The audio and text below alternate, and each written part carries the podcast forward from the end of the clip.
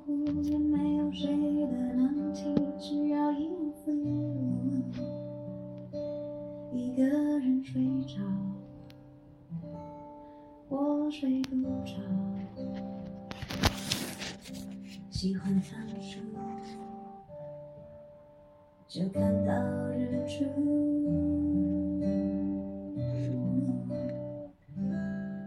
大人的睡前故事，舆论大师。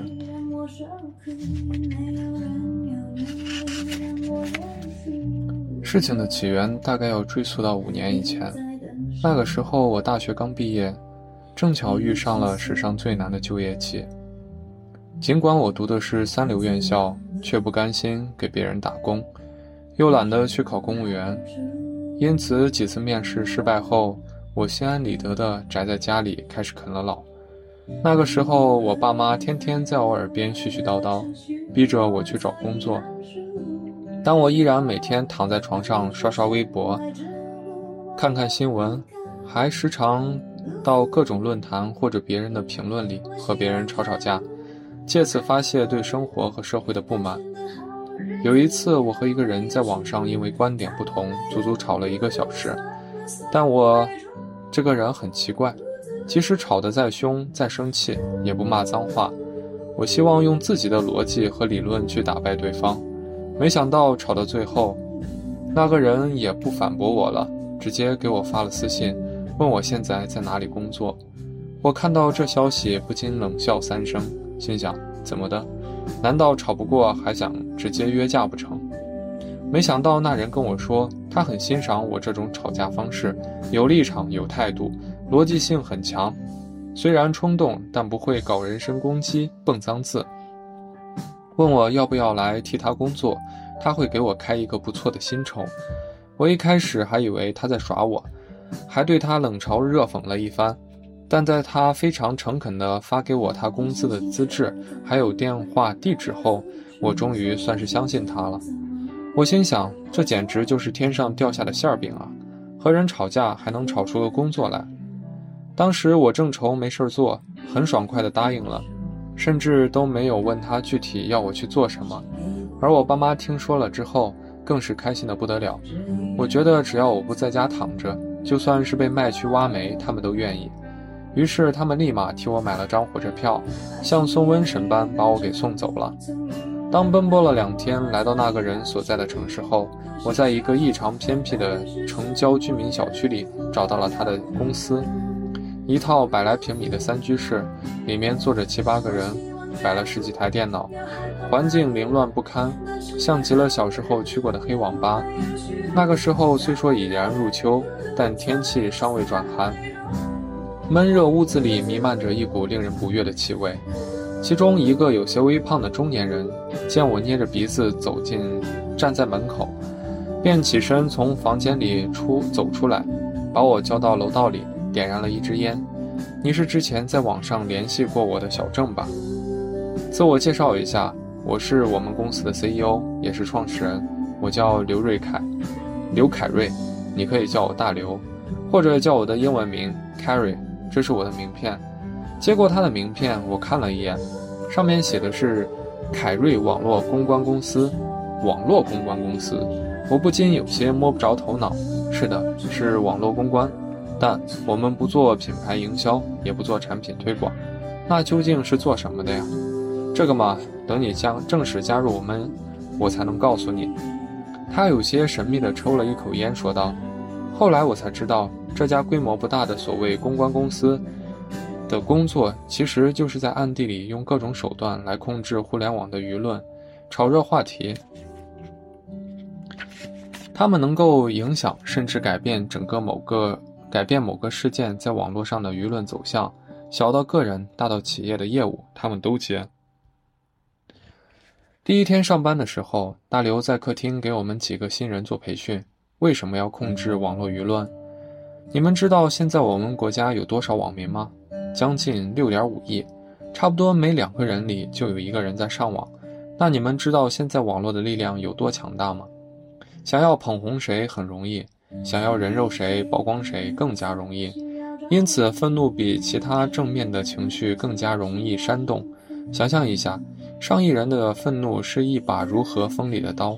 我们要做的就是根据客户的需要、需求，把刀刃挥向他们希望的方向。大刘挥汗如雨地向我们说道：“我有个问题，这个事情难道不是违法的吗？”我有些胆怯地问道：“什么是违法？造谣违法，骗人违法，提供虚假信息违法。我们要做的只是带带节奏，而且网民的智商并不低，他们没有那么好骗，但他们的情绪容易被煽动。我们利用的就是这一点，挖好坑让他们跳，给出提前提条件，让他们用自己的逻辑得出结果。记住我们的原则，永远只提供信息，而不是观点。”要知道，人一定会选择性的去看见自己想要看见的东西。于是我终于知道大刘为什么会在网上选中我了。我的思维很清晰，和人吵架的时候也总能观察出对方的观点，懂得如何去利用别人的弱点和破绽。那我们究竟要做什么呢？怎么做呢？我们其中一个人继续问道：“这个不用着急，你们跟着去做，一点一点就学到了。”但首先得给你们布置一个小作业，是什么？你们一个人去注册五十个微博账号，记得不要看起来太像水军的那种。网络上找点美女照片、图片做头像，多发些鸡汤心情，转发点锦鲤什么的。由于公司规模很小，一开始我们根本就接不到任何活儿，工资也迟迟发不下来，加上办公条件非常的差，我们都萌发了诸多不满的情绪。不过，大刘倒是显得非常淡定，他安慰我们说：“做任何大事，一开始吃苦都是难免的。别看我们现在在城郊的小区里，一年之后，保证你们搬到市中心的写字楼里。可是没人找我们，我们从哪里赚钱啊？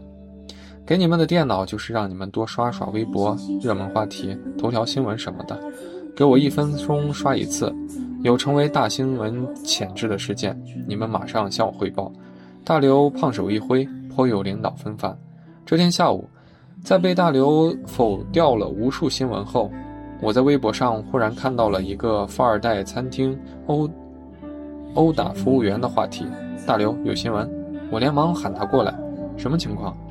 具体情况还不清楚，似乎是在一家餐厅里发生了些口角，然后富二代把服务员打了一顿。现现场有监控。拍摄了下来了，怎么知道是富二代？有人在餐厅门口停着他，有人看到餐厅门口停着他的保时捷。服务员男的女的？男的，没打死吧？没有，只是轻伤，很好，不着急，让大 V 们先转。虽然我有些不明白他问的问题究竟意义是什么，但还是听了他的意见，先按兵不动，看事态发展。果不其然，两个小时后。伴随着几百万粉丝的大 V 转发，这个事件迅速上了微博的头条，转发已然超过五万次。有时，这时有网友称，这个富二代是因为服务员在把汤洒到了他几千块的衬衫上后，才对他实施的殴打。这舆论，这舆论真是太不利了。朝这个方向发展，我感觉没救了。旁边的同事自言自语：莫慌。现在发挥你们作用的时候到了，把你们每个人那五十个小号开起来，去大 V 底下评论，互相点赞，让网友人肉他。啊，这是，我们有些摸不着头脑。别问，赶紧的。结果只用了不到一小时，他的身份信息就在网上曝光了。这个富二代确实有钱，他爸还是某个公司的老板。OK，现在查查他爸公司的电话多少。我来打给我来给他打个电话，为什么不直接打给他本人？你傻呀！现在肯定被拘留呢，而且他手机一定不会开机的。没看到网友把他电话都报出来了吗？然后大刘就躲在走廊里打了个电话去。我们几个人在房间里面面相觑，接下来会究竟发生什么事情？大刘到底有没有他自己吹嘘的那么神奇？这一切我们都不得而知。不知过了多久。大刘满头是汗地走了进来，喜笑颜开地告诉我们：“富二代，富二代他爸说，他儿子明天就能出来。他了解舆论的走向后，很有意和我们合作。不过，需要飞到他们所在的地方去谈机票，什么时候他能搞定？事成之后给我们公司三十万，三十万，我们纷纷发出惊叹。三十万对他来说算少了，不过既然我们刚刚起步，就当是给个体验价吧。到时候给你们发奖金，一人两万。不过这次得有个人陪我一起去。大刘笑着说道。也不知道为什么，大刘最终选中了我。于是我两个人，我两人就连夜坐飞机去了富二代所在的城市，在一家高级餐厅里，他们父子俩接待了我们。可能由于这个事情在网上闹得很大，两个人看上去都显得有些疲惫，所以还请你们把事情的详细经过跟我们说说。是这样，当时其实也没有什么大事，那个服态服务员态度超级差，我说了他两句，可能有点难听，他就拿汤泼我，我脑子一热，就把他打了一顿，不过也没下重手。富二代有些委屈地说道：“警方那边怎么说？因为他伤得很轻。”就一些皮外伤，我们也愿意赔钱。那个服务员就答应民事调解了。现在最大的问题还是舆论问题。我儿子开着跑车去的，大家都看见了，我们家里有钱。那个服务员脚腿脚有些不灵便，我儿子一开始并不知道。现在网络一传，添油加醋的一番，成了富二代当众殴打残疾人。这几天我家里的电话都快被打爆了。甚至还有人跑到我公司闹事，富二代的父亲有些无奈地说：“是有些麻烦，打架这件事情天天有，但能上新闻头条一定有什么原因。你最大的问题不是打人，而是有钱。有钱也就罢了，出去吃饭开个什么跑车，这简直是赤裸裸的炫富呀。他知道现在，你知道现在有，现在的人多仇富吗？而且你打谁不好，偏偏打个腿脚不好的。”仇富心加上同情心，这不火也难。大刘头头是道的给他们分析道：“那我们现在该怎么办？公开道个歉？”富二代问题问道：“千万别，这是作死。网民不吃这一套，觉得你演戏，博不来任何同情。你要一出镜，大家还得人肉您。”查您公司是不是偷税漏税，财产来源合不合法？所以现在最好的情况是你们啥也别做，我们去调查调查那个服务员是什么身份。你们不需要给自己洗白，白都是比出来的，而不是洗出来的。大刘很深邃地笑了笑。晚上回酒店的时候，我很好奇地问大刘：“这个比究竟是什么意思？这个世界上什么是黑，什么是白？没有绝对的好人或者坏人。”你拿抢劫和随地吐痰的比，那当然是抢劫的坏。但是抢劫的如果抢了杀人犯，他的性质看起来好像就没有那么坏了，对不对？我点了点头，表示同意。所以明天我们去那家餐厅调查调查那个服务员到底什么背景，然后去去他的去走走他的邻居，问问他家里是个什么情况。第二天一早，我们就去了事发的餐厅。大刘，我有一个问题。每天新闻这么多，为什么你偏偏挑中这个事情啊？在去的路上，我突然问他：首先，富二代有钱，我们做这个工作就是为了赚钱；其次，这个事情事件本身有逆转的潜力。你看，如果富二代把那个人打残、打死了，或者打的是女服务员，这个事情就很难办了。为什么？下手太重了，就是刑事事件。以我们目前的能力，想要影响司法还是不太可能的。那男女服务员又有什么区别？这你要记住，在网络上，女性主义者比公知还要难搞。现实中呢？大刘微微一笑，没再说下去。在餐厅里，我们点了些东西，然后给服务员塞了点小费，向那向他打听了那个被打服务员的事情。老周这两天都请假没来，他平时挺孤僻的，不太爱说话。我们和他关系很一般。服务员对我们说：“那他今年年纪多大？三十多岁吧。”三十多岁，视频上看起来有点老啊。大刘转头小声对我说道：“可能因为常年打工太辛苦，所以看起来比较沧桑吧。”我回答道。大刘打发走服务员，显然有些愁眉不展。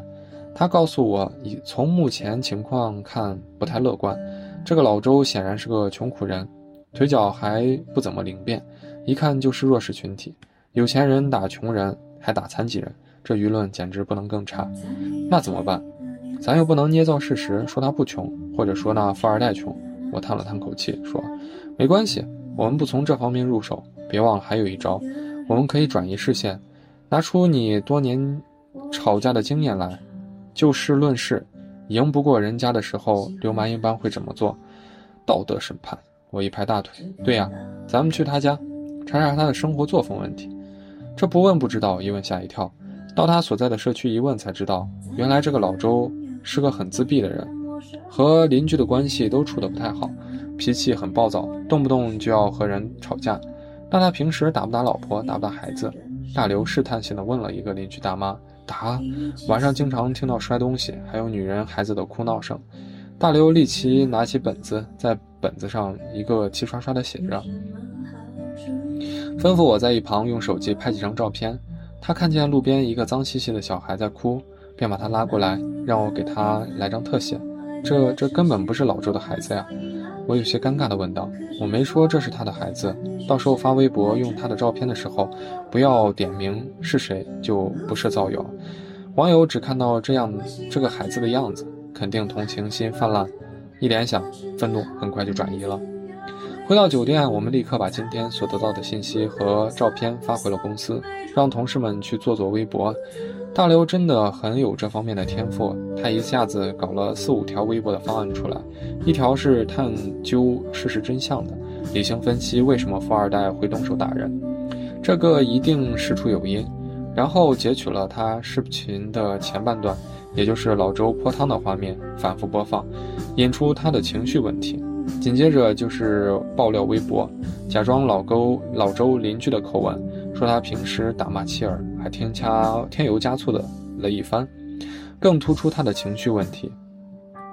最后是被大刘称为“杀手锏”的一条微博，他特意交代微博的同事，这条不能太早发，看准时机。最好花点钱让几个大 V 也转转，用上今天拍的那个孩子的照片，一定要修图，滤镜文一点，配几句煽情的文字，什么“爸爸，你为什么打我？我今天很乖”之类的，一看就让人很想哭的那种。最后加个话题，叫做“对家庭暴力说不”。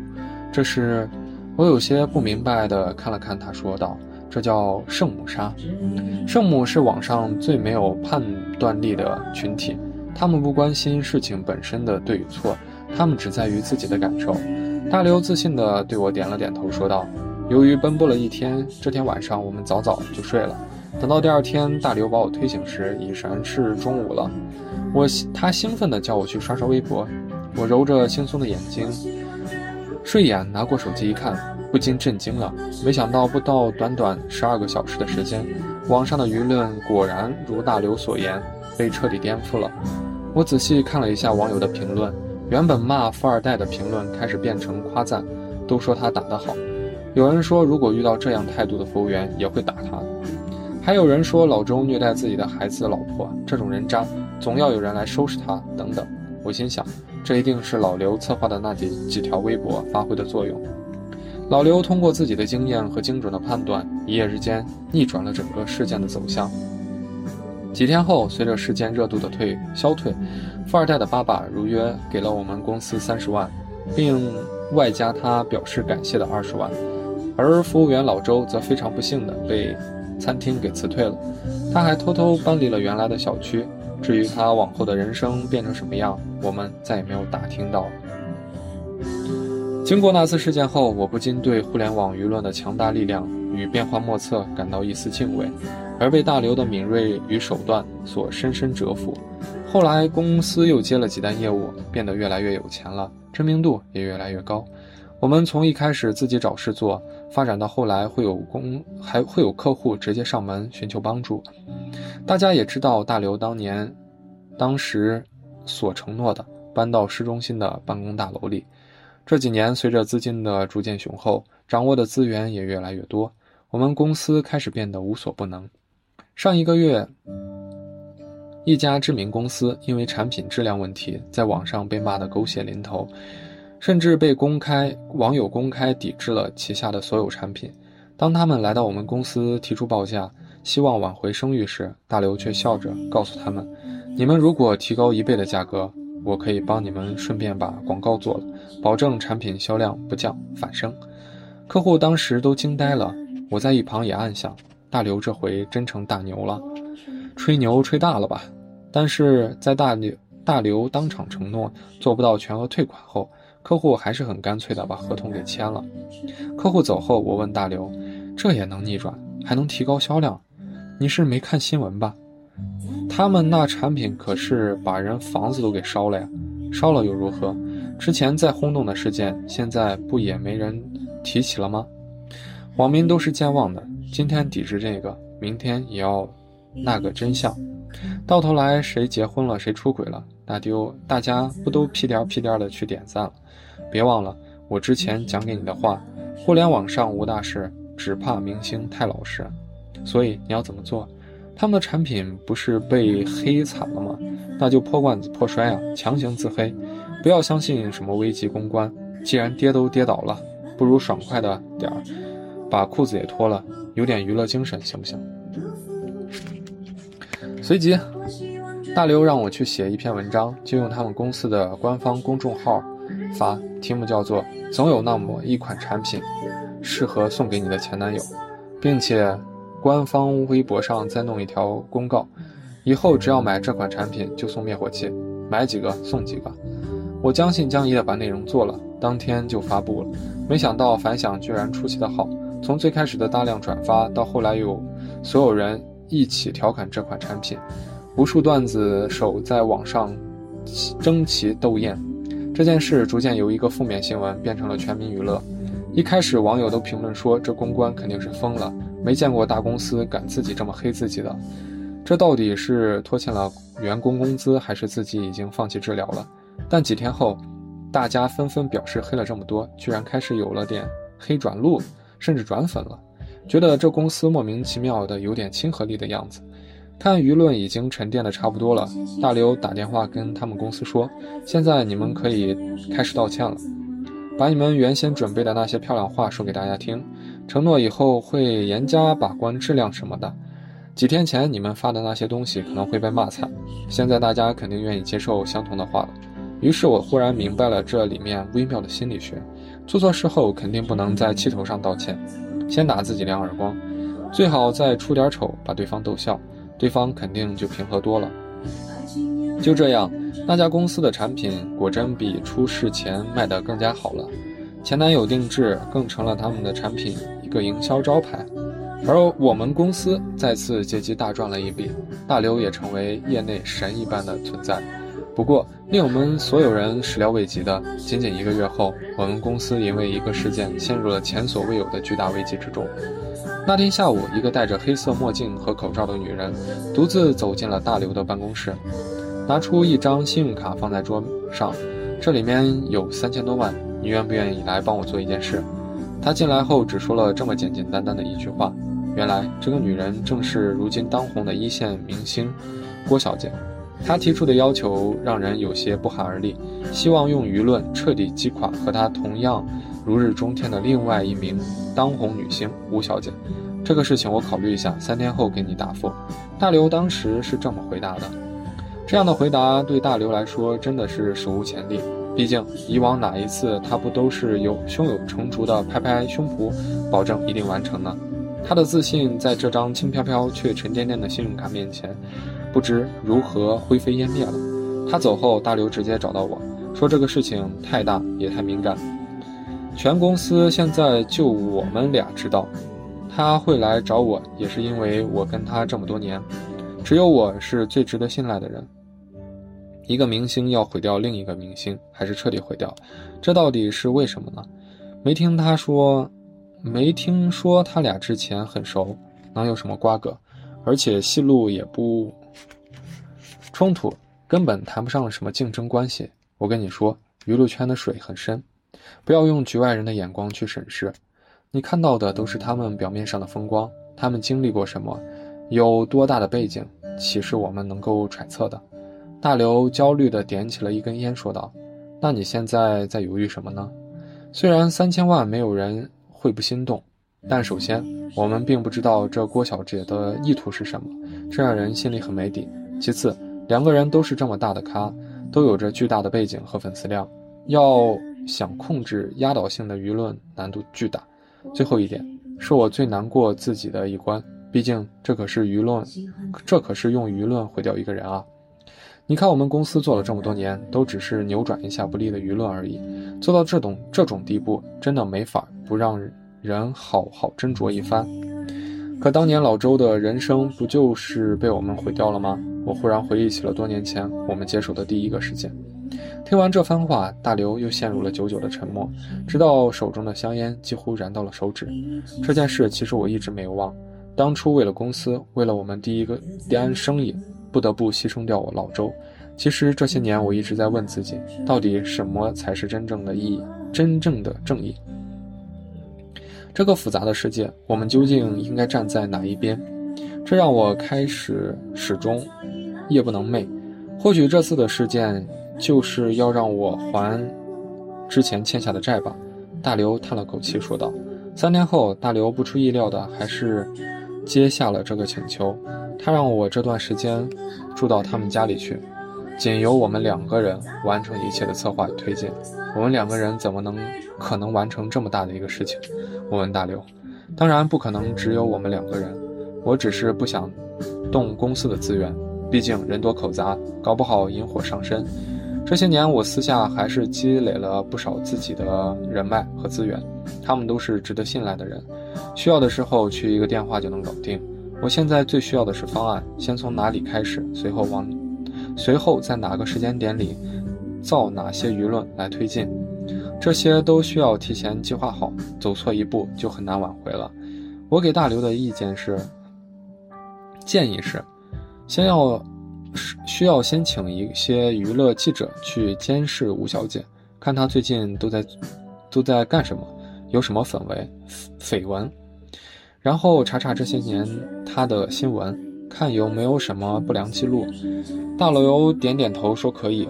但并不希望能有什么结果。毕竟，如果明星本身有什么大问题，涉黑、吸毒、出轨之类，根本不需要我们出面就已经完蛋了。郭小姐有必要花这么多钱来请我们吗？她随便花点钱找个人爆料不就完了？毕竟这些年倒在这个上面的明星还少吗？那怎么办？他本身如果没有任何黑点，舆论从何而来？我们又不可能造假新闻，更不能引诱他去做什么事情。我拖着脑袋陷入了绝望。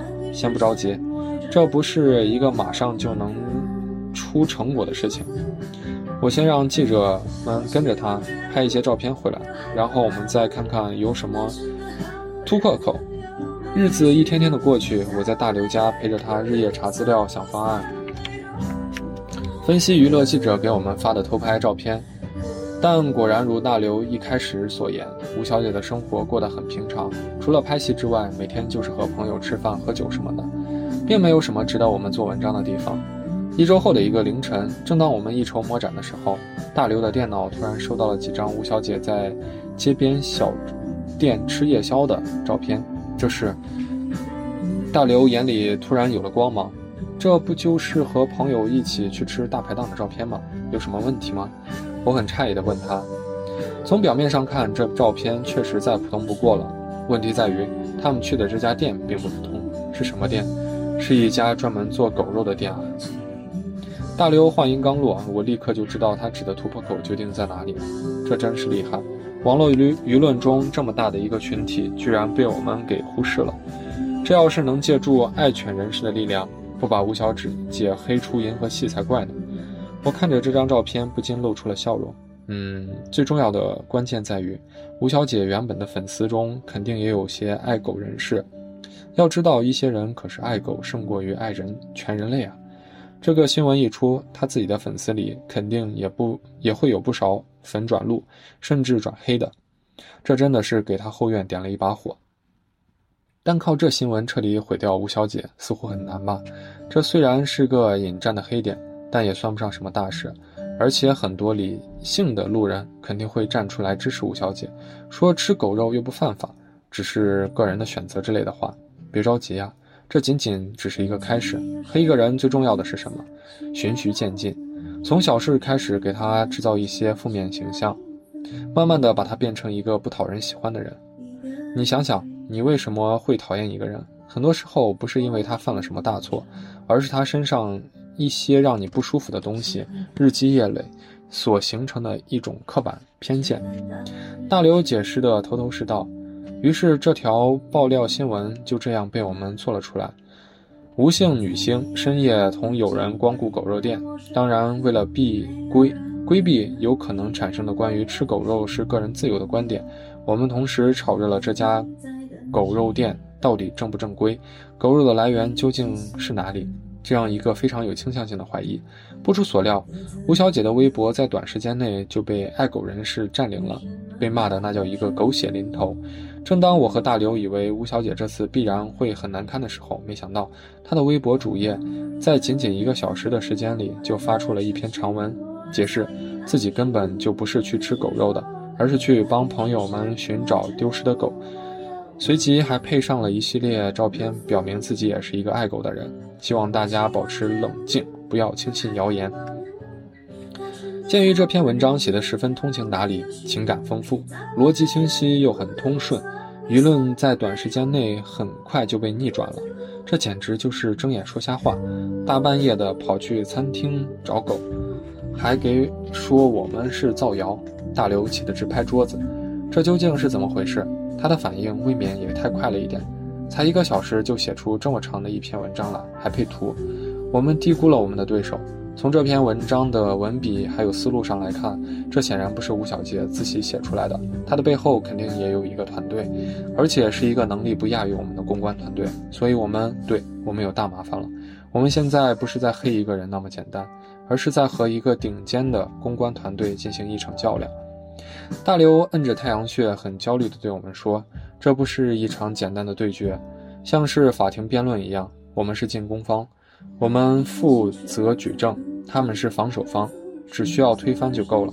我们要付出的努力远远要比他们来的更艰巨，所以我们没有胜算吗？我问大刘道：“不是没有胜算，而是胜算很小。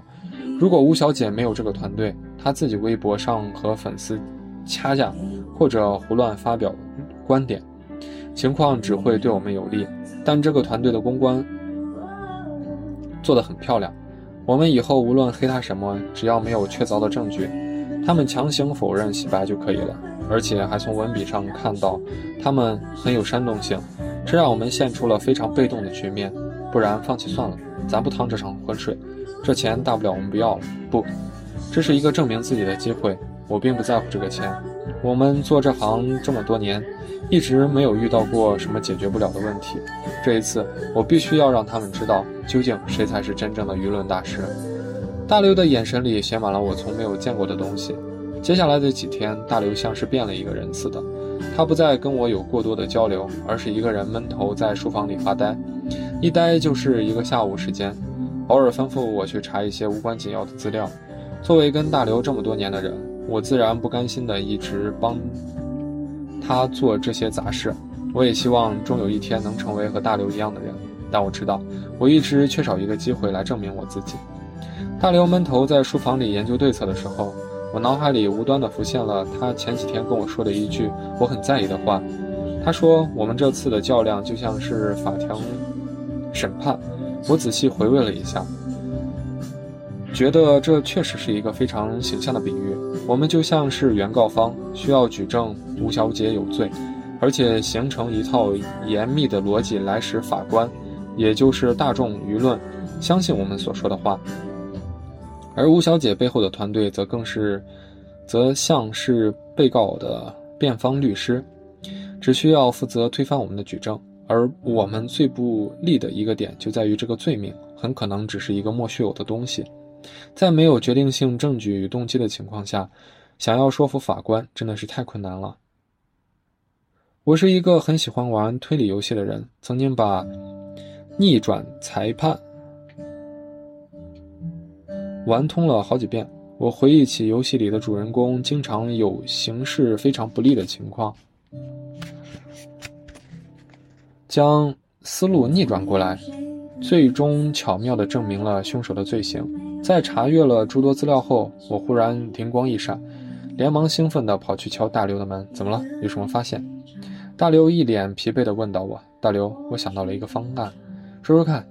既然现在我们无论找什么黑点，吴小姐的公关都会出来洗白，那我们不如换一种思路，不用我们主动给她抹黑，而是等他们自己说错话。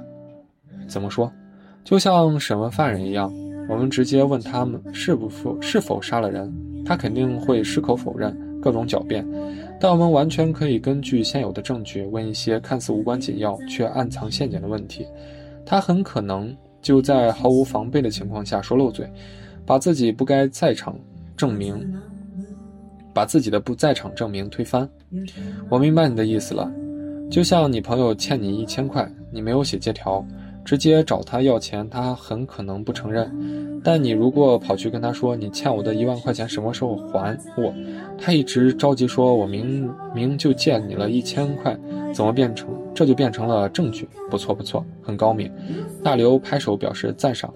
于是我们俩很快就统一了这一思路，拿一个莫须有的故事强行质疑吴小姐，逼他们公关团队写白写文章洗白。当他们在解释这件事的时候，其实已经中了我们的圈套，把我们原本想要黑他的点给证明了。可是，在挑选故事和设计质疑的过程中，我和大刘又犯难了。如果想要达到让吴小姐身败名裂的地步，这个污点必须足够大才行。我们明明，我们究竟要用到哪一种大众心理，把它放在哪一群人的对立面，才能在最短的时间里达到我们的目的呢？毕竟时间已经过去这么久了，之前的失败也浪费了许多时间，离郭小姐给我们的期限越来越近了，怎么办？好像已经没有什么思路了。不知过了多久，我们抬头看，默默看了看天花板，不禁觉得有些失落。可能是我们一开始就把这个问题想得太复杂了。放心，我们已经有了一个不太寻常的方案。大刘拿手指有规律地敲击着桌子，说道：“夜里。”微博上突然出现了一条并不起眼的八卦，细数了吴小姐自出道以来的所有感情经历。这原本根本，这原本并不什么很博人眼球的事情，毕竟明星的情感八卦天天都有，很多不火的连热门都上不了。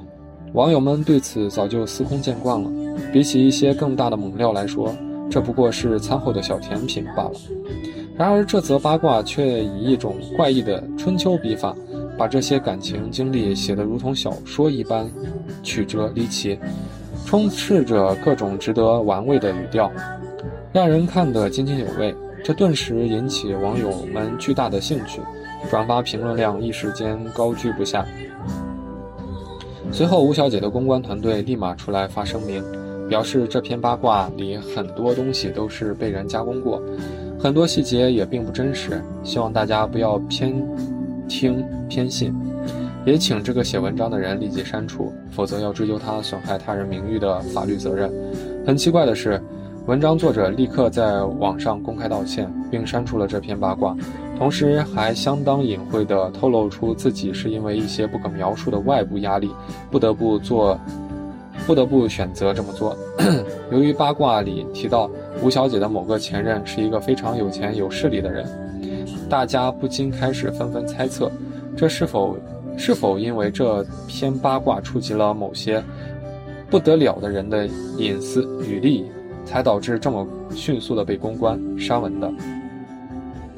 出于一种强烈的好奇心和莫名的正义感，网友们开始自发地扒起吴小姐的各种历史。也许是关为了博关注，也许是真的知情，各种自称吴小姐朋友或者前同事的人都跳出来，发布了许多真假难辨的信息，甚至连她出道前的社交媒体上发表过的一些偏激言论都给扒了出来。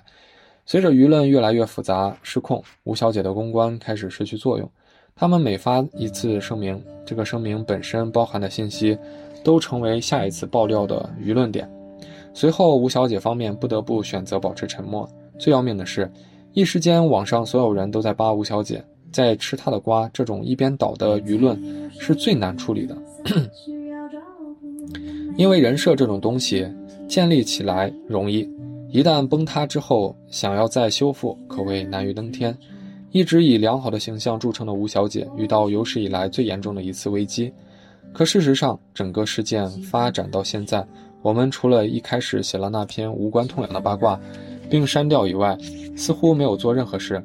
后来的一切，大多数是网友们自发的行为。随后的几个月，吴小姐的公关形象一落千丈，事业也落入了低谷，也陷入了低低谷。生活中还要饱受着许多不知名人士的骚扰和人身攻击。终于在某天夜里，不堪巨大身心压力的她，服下大量安眠药，在家中自尽了。所有的一切似乎都在我和大刘的掌控之中，除了这出人意料的结局。在吴小姐自杀消息传出的那天晚上，大刘把我约到了一个烧烤摊儿。他喝着酒，眼里写着疲惫与怀疑。他告诉我，其实他早已把郭小姐当初给他的那笔钱原封不动的全退了回去，因为他后来得知郭小姐想毁掉吴小姐的理由，仅仅是因为他在刚出道时被比他出名的吴小姐用言语羞辱过一次。所以这就是人与人之间的仇恨吗？我问大刘。我曾经不相信这一点，但当这些年看了这么多东西。才知道人与人之间的仇恨究竟能大到怎样一个地步？为什么互联网舆论的力量能如此强大？因为他有时就被这种负面的本能驱动着。富人瞧不起穷人，穷人嫉妒富人。每个人都渴望做英雄，却只能寄望于伤害与自己不同的人。这或许就是人性本质里的恶，根深蒂固。因此，干我们这行也是有罪的吧？我叹了口气说道。我们只能是引导亚当和夏娃吃下禁果的蛇。不过，亚当、夏娃吃的是善恶果，而我们给的是罂粟果种子。就好像最后毁掉吴小姐的，并不全是我们，我们只是亲手打开了那个闸门，洪水自然而然的就把它淹没了，而每一滴水都没有意识到自己所扮演的角色。舆论这东西最可怕的地方在于，它不仅可以被操纵，更多的时候它根本不需要被操纵，它自己就能伤害人。第二天早上，大刘悄无声息地不辞而别，他临走前把公司交给了我，然后就人间蒸发了。除此之外，没有留下任何多余的话。从那以后，我再也没有见过大刘，他究竟去了哪里，做了什么，也没有任何人知道。后来我们只在，后来的我只在。每次上网时，看见铺天盖地的宣传或攻攻击，情绪激动的网民与言论，以及无数 无数扑朔迷离却来去匆匆的事件时，才会偶尔想起这么一个人。他曾经躲在这所有喧嚣的背后，仅仅在一个屏幕前，自信而有条不紊地操纵着这一切。或许大刘还在，或许无限无数个像大刘一样的人还在。更或许从来就没有过大刘。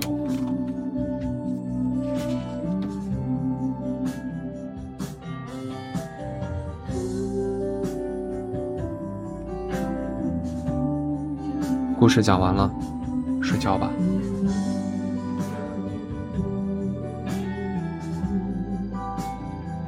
这本书来自人气作者陈刊写给大人的睡前故事。也许每一个大人睡前都需要有一个故事来安慰自己孤独的灵魂吧。